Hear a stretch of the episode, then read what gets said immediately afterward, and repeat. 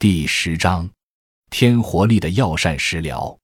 中医脏腑学说认为，人的活力充沛，首先要脾、肾两脏的功能健全。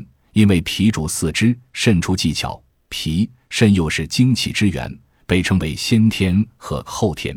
此外，还因为肝主筋，出谋虑，思决断，也就是说，肝与人们的思维活动相关。所以，中医认为，要想活力充足，需要从健脾、益肾、养肝入手。下为食疗药膳方事例。